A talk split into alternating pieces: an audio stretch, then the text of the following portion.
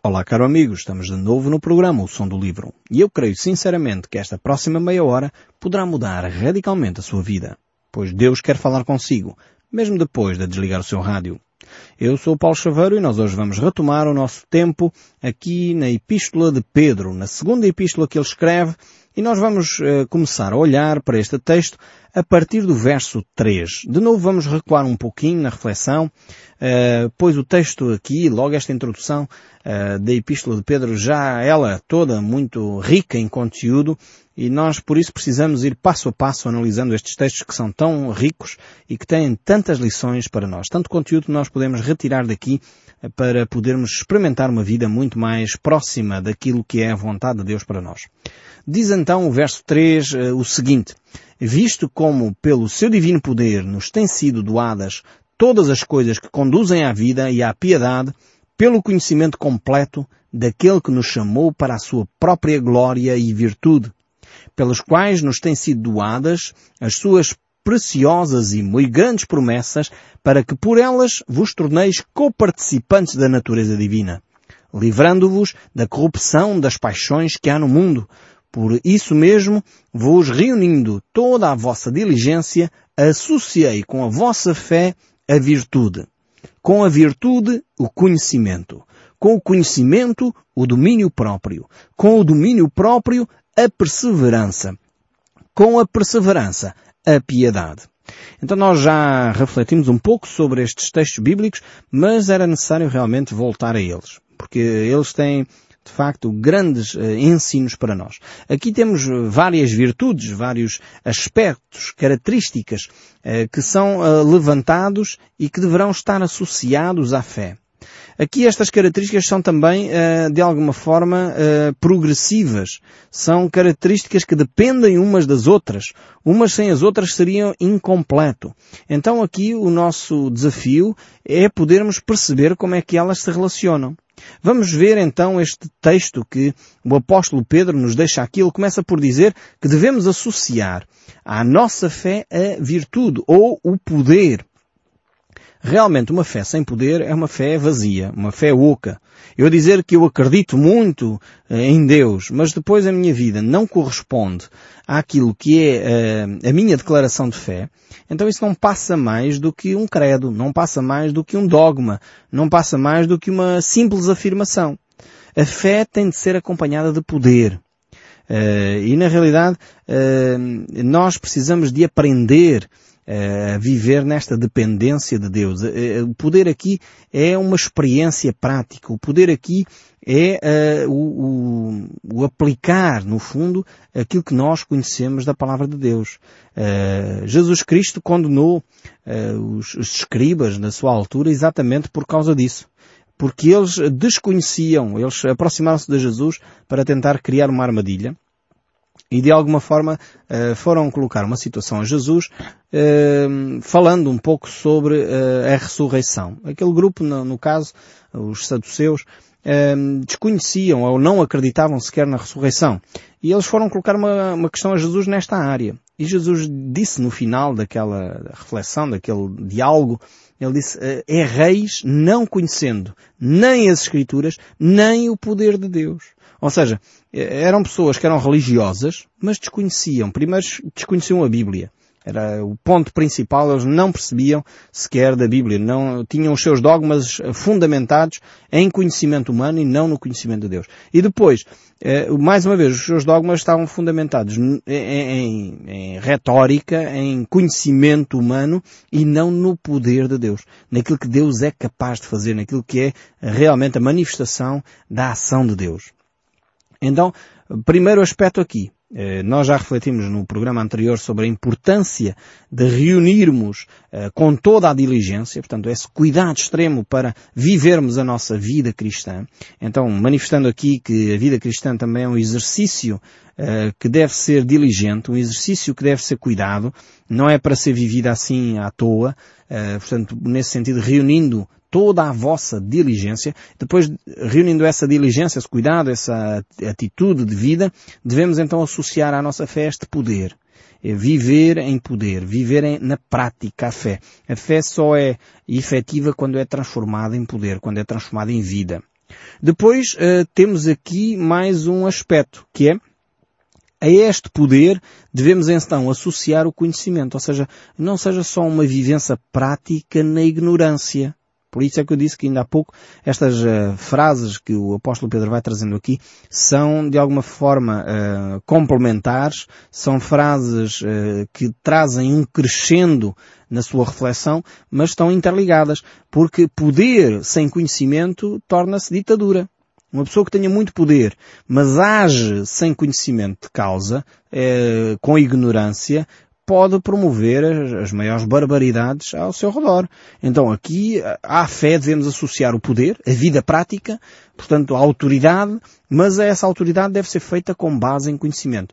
Há bem pouco tempo ouvi uma barbaridade uh, de alguém que se dizia pastor e que cometia as maiores barbaridades, adultério, roubo, coisas deste género. Porquê? Porque ignorava as escrituras. Falta básica de conhecimento. A Bíblia condena determinadas coisas que, que não podem ser praticadas. E a Bíblia é muito clara quando diz que os bispos, portanto, aqueles que são responsáveis por uma comunidade cristã, devem ser maridos de uma só mulher curioso, hein? porque é que no nosso país uh, é interessante que os líderes religiosos uh, vivem vidas celibatárias. Mas a Bíblia recomenda que eles uh, sejam maridos de uma só mulher. Isto não quer dizer que têm que ser todos casados, mas também não quer dizer que têm que ser todos solteiros. Eh, muito atenção a este aspecto. E é, é, um dogma que não tem fundamento nas Escrituras. Eh, porque a Bíblia diz que o bispo deve ser casado, marido de uma só mulher e ter os seus, os seus filhos em disciplina. Porque como é que ele quer governar a casa de Deus se não governa bem a sua, a sua própria casa? E o modelo ou o protótipo para alguém poder governar a casa de Deus é, é a vida familiar. Isto diz o apóstolo Paulo a Timóteo e a Tito. Eh, vale a pena, nós já estudamos isso aqui, mas vale a pena, se você tiver dúvidas, voltar às Escrituras. Então aqui a fé deve ser alicerçada, vivida, eh, juntamente com poder, com autoridade, mas essa autoridade deve ser eh, alicerçada no conhecimento não numa ignorância, não num pseudo-conhecimento. E este conhecimento, o conhecimento sem domínio próprio, mais uma vez, gera orgulho, então por isso o apóstolo Pedro diz que o conhecimento, ao conhecimento, o domínio próprio. Ou seja, uma pessoa que tem muito conhecimento, mas não tem domínio próprio, vai começar a maltratar os outros porque acha que ele é que é o dono da verdade, ele é que sabe todas as coisas, e às vezes não sei se ocorre isto na vida conjugal, um dos cônjuges tem a mania que sabe tudo, então o outro anula-se. Enfim, porquê? Porque um não tem domínio próprio, não sabe ser temperado nas suas posturas, não sabe respeitar o próximo. Aqui o domínio próprio tem a ver com isso, com o respeito pelo outro, a capacidade uh, de dominar a sua próprio, os seus próprios instintos, a capacidade de ouvir o próximo. Então domínio próprio é fundamental fundamental para que o conhecimento seja um conhecimento equilibrado. Eu posso ser o maior perito uh, numa determinada área, mas se não tenho domínio próprio, torno-me arrogante, torno-me egoísta, torno-me eh, uma pessoa, como se costuma dizer, com o nariz empinado. Então aqui o apóstolo Pedro, eh, inspirado, como é óbvio, por Deus, tem aqui uma frase, esta frase é, é soberba, é fantástica, quando ele diz, associado à vossa fé o poder porque fé sem poder é, é mera religião, é mero credo, não tem nada a ver com vida. Então é necessário acrescentar o poder, esta vida prática da fé, uma vivência que, que está implicada com aquilo que nós sabemos. Depois, a este poder, o conhecimento, que é para não errarmos e não sermos déspotas, pessoas que, que têm um autoritarismo e um, são ditadores, no fundo, porque ignoram aquilo que está à sua volta. Mas é este conhecimento, para que o conhecimento não incha a pessoa, para que a pessoa não fique orgulhosa, tenha o domínio próprio. É fantástica esta reflexão. E depois, ao domínio próprio, a perseverança. Porquê? Porque uma pessoa que se domina, a pessoa pode dizer, epá, já há um mês que eu ando-me a controlar, estou aqui que nem posso, quer dizer, já não consigo mais. Então a importância da perseverança. O domínio próprio é para ser duradouro. Não é para ser uma situação em que eu aguento uma semana, duas semanas. Há pessoas assim. Eu tenho este meu temperamento assim. Normalmente sou daquele tipo de pessoas que consigo acumular isto e aquilo uh, e vou guardando num saco até que rebenta, não é? Há pessoas assim, têm este tipo de personalidade. Há aqueles que rebentam logo e aliviam e resolvem e tratam dos problemas. Há outros que são o tipo mais de acumular, acumular. Mas se a pessoa não é perseverante, mais cedo ou mais tarde vai arrebentar. Então, aqui o domínio próprio tem que se juntar à perseverança. Perseverança é aquela capacidade de ir além do normal. Ir além do que é uh, aceitável. Perseverança é aquele que vai mais longe uh, do que aquilo que é esperado. E sem dúvida a perseverança faz grandes diferenças como é importante uh, a perseverança uh, nos nossos dias. As grandes descobertas são feitas uh, com base na perseverança. o que seria, no fundo do mundo até, podíamos dizer isso, o que é que seria do mundo se não tivesse havido homens como o infante Dom Henrique perseverante nos descobrimentos? não sei se você sabe, mas a história relata que para que se passasse o cabo bujador houve várias tentativas, 13 tentativas para poder chegar a uma com sucesso. Então se eles tivessem desistido à primeira, à segunda, à terceira, provavelmente o mundo hoje, o mapa mundo hoje ainda se, se calhar estaria por, por descobrir, não sei, enfim. Ou teria sido, sem dúvida, outra pessoa qualquer a ficar uh, registada nos anéis da história como o grande impulsionador das descobertas. O, o que seria até, por exemplo, das nossas cidades, se o homem que inventou a lâmpada incandescente, Thomas Edison, tivesse desistido à primeira tentativa ou à segunda, frustrado, abandonasse uh, o desafio que estava a viver.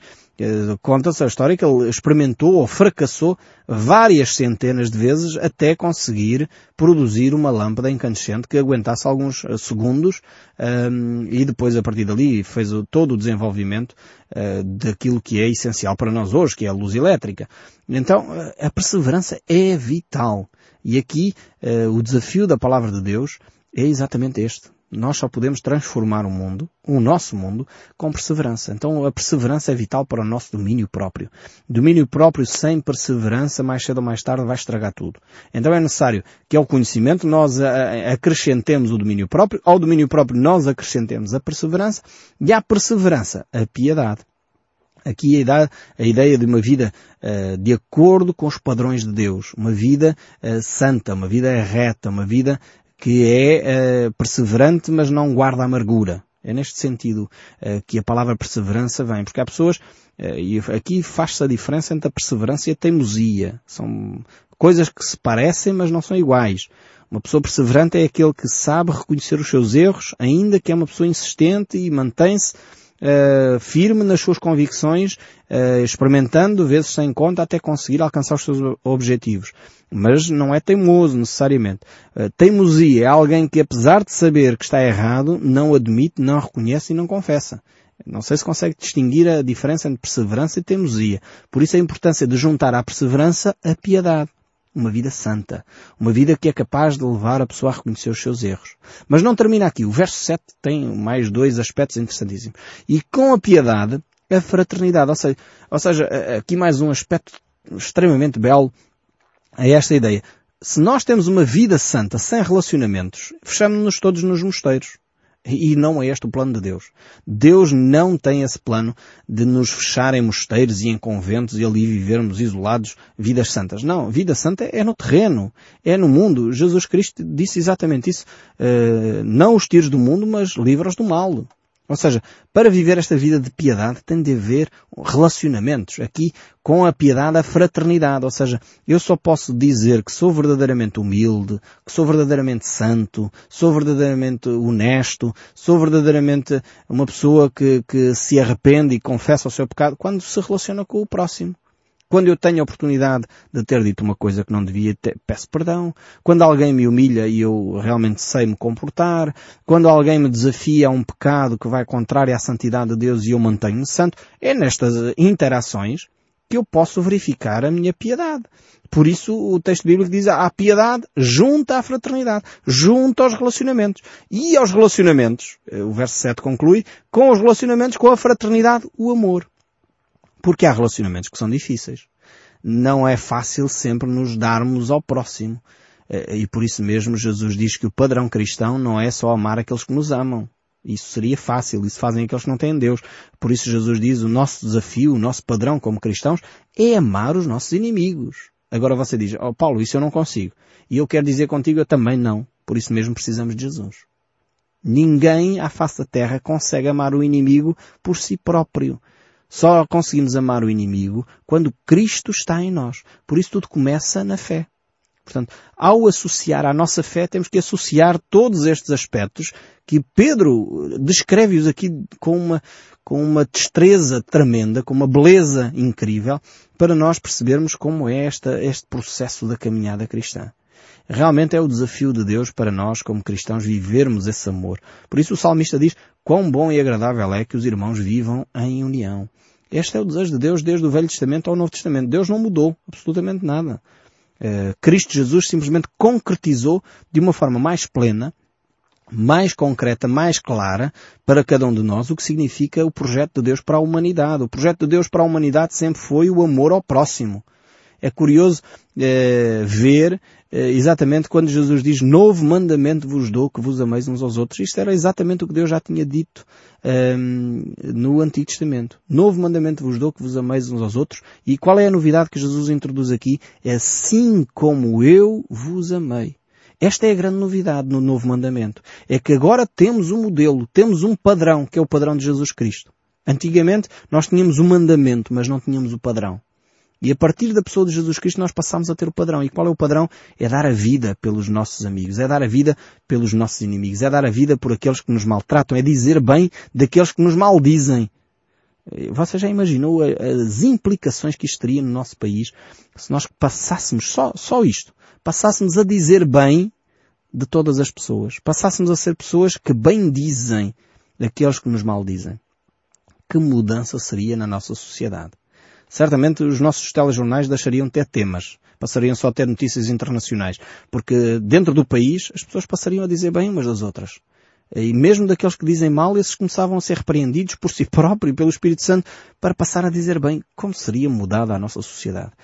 Mas continuando aqui o nosso texto bíblico, uh, o verso 8 diz, porque estas coisas, existindo em vós e em vós aumentando, fazem com que não sejais nem inativos, nem frutíferos no pleno conhecimento do nosso Senhor Jesus Cristo. Então temos aqui esta expressão, estas coisas existindo em vós. Que coisas é que ele está a falar? As que ele falou anteriormente. Aquelas que temos que juntar à fé a, a, a virtude ou o poder, a, temos que juntar à fé o conhecimento, temos que juntar à fé o domínio próprio, a paciência, a piedade, a fraternidade, o amor. Juntando estas coisas, portanto, estas coisas existindo em vós e em vós aumentando, quer dizer, não é uma atitude de estar estagnado, não é uma atitude passiva, mas uma atitude ativa. Eh, estas coisas estando em vós e vão aumentando na nossa vida, realmente elas vão produzir fruto. Não ficamos nem inativos, nem frutíferos. Uh, e realmente é um desafio tremendo para a nossa caminhada com Deus. Não se pode produzir fruto do Espírito sentado. Não se pode produzir fruto do Espírito uh, com preguiça. Não, o fruto do Espírito acontece na ação, nos relacionamentos, na vida, no dia a dia. Não se pode produzir fruto do Espírito eh, fechado num claustro. Não, é impossível. Porque a Bíblia nos mostra claramente que a nossa espiritualidade é desenvolvida no meio dos relacionamentos, no meio da fraternidade. Essa ideia que os homens desenvolveram, eh, mais uma vez é uma ideia humana, não de Deus, desenvolveram eh, de, de, de, as pessoas se esconderem no monte dos eremitas, dos mosteiros, não é uma ideia divina. Deus sempre quis uh, que o homem se relacionasse. Deus sempre quis que a palavra de Deus fosse conhecida de todos. Por isso Jesus quando veio, ele não se escondeu no mosteiro. Ele viveu no meio das prostitutas e dos publicanos e dos pecadores. Aliás, é, é, muitos não compreendendo este mistério do amor de Deus, é, começaram a dizer que Jesus era um beberrão e um comilão que passava a vida com as pessoas, com os pecadores. Pois claro, mas é aí que tem que se viver o cristianismo. Não temos é que praticar o que eles praticam. Não temos é que viver dentro desses padrões, mas temos que viver os padrões de Deus no meio da sociedade. Este é o desafio de Deus para cada um de nós. E por isso, irmãos, verso 9 diz, procurai com diligência cada vez maior confirmar a vossa vocação e eleição. Porquanto, procedendo assim, não tropeçareis em tempo algum. Veja bem a beleza deste texto. Ao viver o cristianismo de acordo com os padrões que ele acaba de descrever, nós então vamos procurar ainda com mais diligência viver a nossa chamada, a nossa vocação, o sermos filhos de Deus. É mais ou menos a ideia, Pedro está aqui a descrever aquela ideia que o apóstolo Paulo descreve com outras palavras, eh, de sermos embaixadores de Deus. Ou seja, um embaixador é alguém que representa o país num país estranho, numa outra cultura, numa outra língua, não deixa de ser português. Ele está lá, é português, convive com aquela população para de alguma forma ser o representante dos portugueses para o Estado daquela nação. Assim somos nós cristãos. Devemos confirmar mais a nossa marca, a nossa vocação, a nossa vivência. O apóstolo Paulo escreve isso, uh, 1 Coríntios, por exemplo, capítulo 16, ele diz, Sede vigilantes, permanecei firmes na fé, portai-vos varonilmente, fortalecei-vos todos os vossos atos sejam feitos em amor. E ainda na segunda carta que ele escreve aos Coríntios ainda, no capítulo 13, ele, verso 5, o apóstolo ainda diz, examinai-vos a vós mesmos se realmente estáis na fé. Provai-vos a vós mesmos. Ou não reconheceis que Jesus Cristo está em vós. Se não é que estáis reprovados. Paulo aqui desafia uma reflexão séria da caminhada cristã. E Jesus nos desafia essa caminhada nele. Eu sou o caminho, a verdade e a vida e ninguém vem ao Pai senão por mim. Esta é a grande reflexão do cristianismo. É um desafio à fé, um desafio à vivência dentro das situações eh, normais do dia a dia. E o verso 9 diz, pois aquele a quem estas coisas não está presente é cego, vendo só o que está perto, esquecido da purificação dos seus pecados de outrora. Ou seja, se nós não nos relembramos de onde saímos, nós não vamos ter compaixão por aqueles que cruzam connosco. Porque nós um dia também já vivemos assim. Tínhamos outro tipo de vida, outro padrão de vida. E Cristo, quando se revelou a nós, foi o que fez a diferença. Então temos que ter esta atitude de amor para com aqueles que ainda não conhecem o Evangelho de Jesus. O verso 10 diz ainda o apóstolo, Por isso, irmãos, procurai com diligência cada vez maior confirmar a vossa vocação e eleição. Porquanto, procedendo assim, não tropeçareis em tempo algum. E o grande desafio é este é relembrarmos de onde saímos, perceber a nossa chamada, perceber a nossa caminhada cristã, qual o padrão de Deus para nós, e vivendo dessa forma não vamos tropeçar, não vamos cair, porque nós sabemos onde estamos, onde é o nosso alicerce, sabemos a nossa identidade, que somos filhos de Deus, a nossa eleição, a nossa filiação. E é muitas vezes aí que Satanás quer uh, atacar, quer destruir. E é preciso ficarmos firmes na fé, como diz aqui o nosso texto sagrado, o nosso texto bíblico, para a nossa caminhada cristã poder se desenvolver e aumentar cada vez mais, podermos viver uma vida mais prazerosa nos braços de Jesus. Podemos voltar a estes textos certamente nos próximos programas para que Deus possa continuar a falar connosco. Por isso mesmo, não deixe de ouvir o som deste livro. Que Deus o abençoe ricamente e até ao próximo programa.